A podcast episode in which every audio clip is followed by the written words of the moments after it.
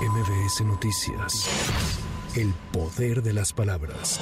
El presidente López Obrador y 23 gobernadores estatales firmaron el Acuerdo Nacional para la Federalización de los Servicios de Salud, el cual busca garantizar atención médica y medicamentos gratuitos a quienes carecen de seguridad social. Se espera que el sistema IMSS Bienestar funcione en su totalidad en marzo del siguiente año. Hoy es un día muy importante porque vamos a firmar ya el acuerdo con 23 estados que han aceptado sumarse, adherirse, participar conjuntamente juntamente con la federación para que no falten los medicamentos, para que haya médicos, especialistas, que no solo se tenga el derecho al llamado cuadro básico, sino a todas las medicinas, todas en forma gratuita, que no se cobre por la atención médica, ni por intervenciones quirúrgicas, ni por operaciones, por nada, porque la salud no es un privilegio, es un derecho de nuestro pueblo. Queremos que a más en marzo del año próximo ya esté funcionando al 100%.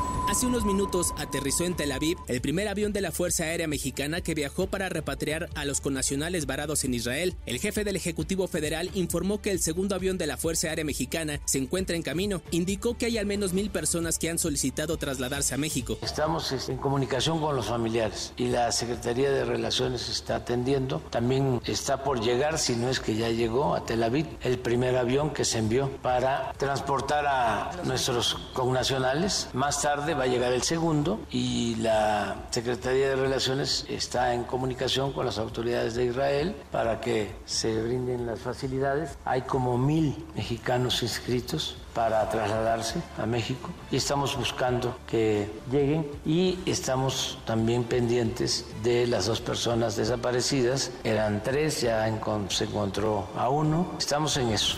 La Embajada de Israel en Francia informó que 40 bebés fueron asesinados en un kibutz del sur de Israel por el grupo terrorista Hamas. La ONU reveló que al menos 200.000 personas de los 2.2 millones de palestinos en Gaza decidieron huir de sus hogares por miedo a perder la vida o porque sus casas fueron destruidas tras los ataques aéreos del ejército israelí. Hasta el momento se estima que al menos 1.300 personas han muerto y más de 5.000 han resultado heridas tras los ataques del grupo palestino Hamas y la inmediata respuesta de Israel.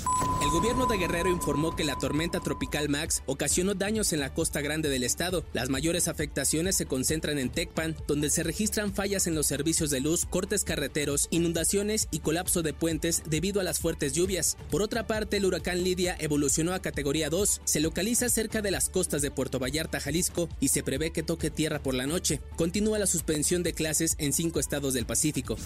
El INEGI informó que en agosto de este año ingresaron al país 5.713.000 visitantes de los cuales poco más de 3.256.000 fueron turistas internacionales. El instituto señaló que en el octavo mes del año, el ingreso de divisas respecto al gasto total de visitantes internacionales ascendió a 2.133 millones de dólares.